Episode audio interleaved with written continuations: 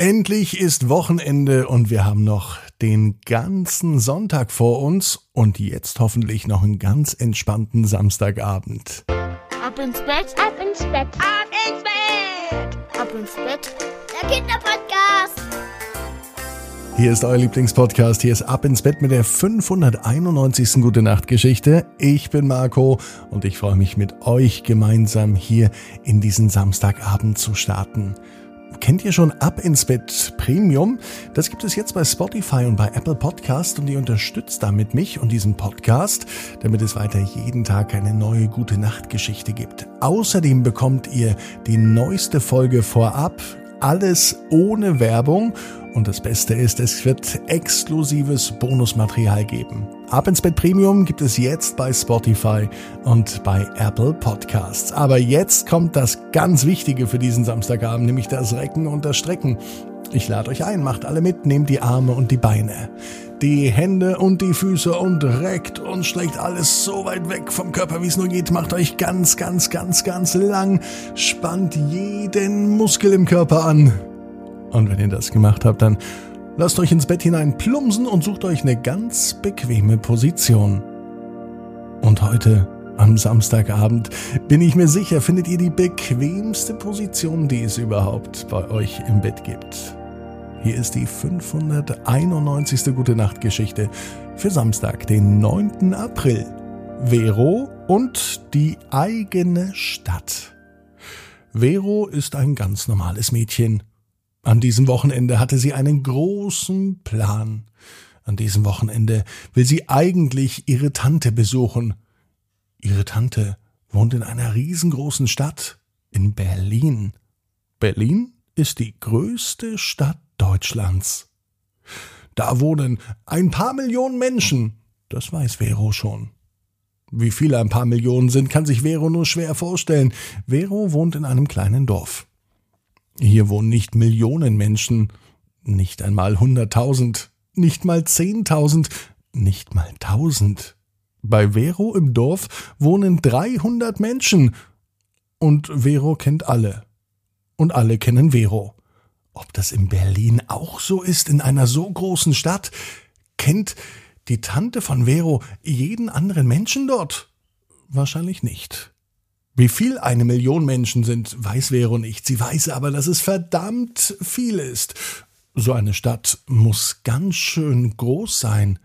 Doch leider klappt es an diesem Wochenende nicht mit dem Besuch in der großen Stadt bei Veros Tante. Der Besuch ist verschoben auf nächste Woche. Das hat Vero ein wenig traurig gemacht. Sie hat aber versucht, ihre ganz eigene Stadt zu bauen Nachdem Vero keine Bauarbeiterin ist und keinen Bagger und keinen Kran hat und ehrlicherweise nicht mal weiß, wie man Häuser baut, hat sie sich erst einmal überlegt, was man alles in einer Stadt braucht. Man braucht natürlich Wohnungen und Häuser. Irgendwo müssen die Menschen ja leben. Die Kinder gehen in die Schule und in den Kindergarten und die Kinderkrippe. Also braucht es das auch. Hm, was braucht man denn noch, denkt sich Vero. Natürlich einen Laden zum Einkaufen. Irgendwo muss das Essen ja herkommen. Und Straßen für die Autos. Naja, Vero denkt sich eigentlich, dass sie eine Stadt ohne Autos bauen möchte. Wie schön wäre es denn, wenn sie mit ihrem Fahrrad auf der Straße fährt und kein Auto kommt von hinten und hupt und sie muss ausweichen. Nein, Vero baut eine ganz besondere Stadt. Eine Stadt, in der Fußgänger und Fahrradfahrer immer Vorfahrt haben Autos, die müssen warten, wenn sie überhaupt erlaubt sind. Schließlich können die Autofahrer doch das Auto draußen vor der Stadt stehen lassen und mit der U-Bahn reinfahren. Direkt bis in die Stadt. Und dann laufen sie oder nehmen auch ein Fahrrad.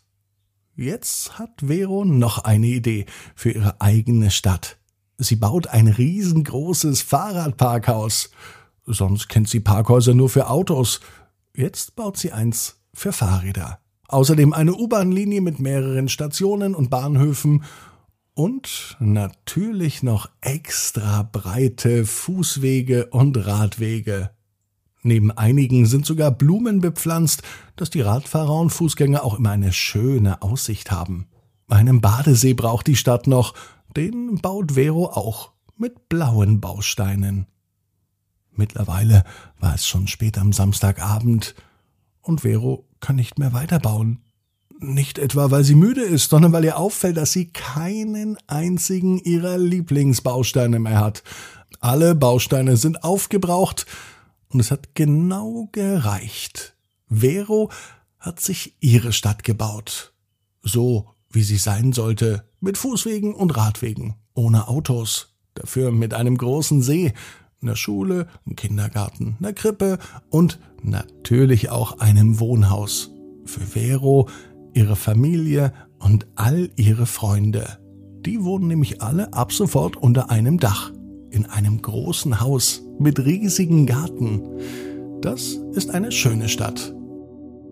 Und ob es nächste Woche in Berlin auch so schön wird, fragt sich Vero. Naja, das hat zum Glück noch eine Woche Zeit. Bis dahin kann Vero noch ganz viel an ihrer Stadt rumbauen und verbessern. So dass sie sich dort noch wohler fühlt. Vero weiß, genau wie du, jeder Traum kann in Erfüllung gehen. Du musst nur ganz fest dran glauben. Und jetzt heißt's, ab ins Bett, träum was Schönes. Bis morgen, 18 Uhr, ab ins Bett.net. Gute Nacht.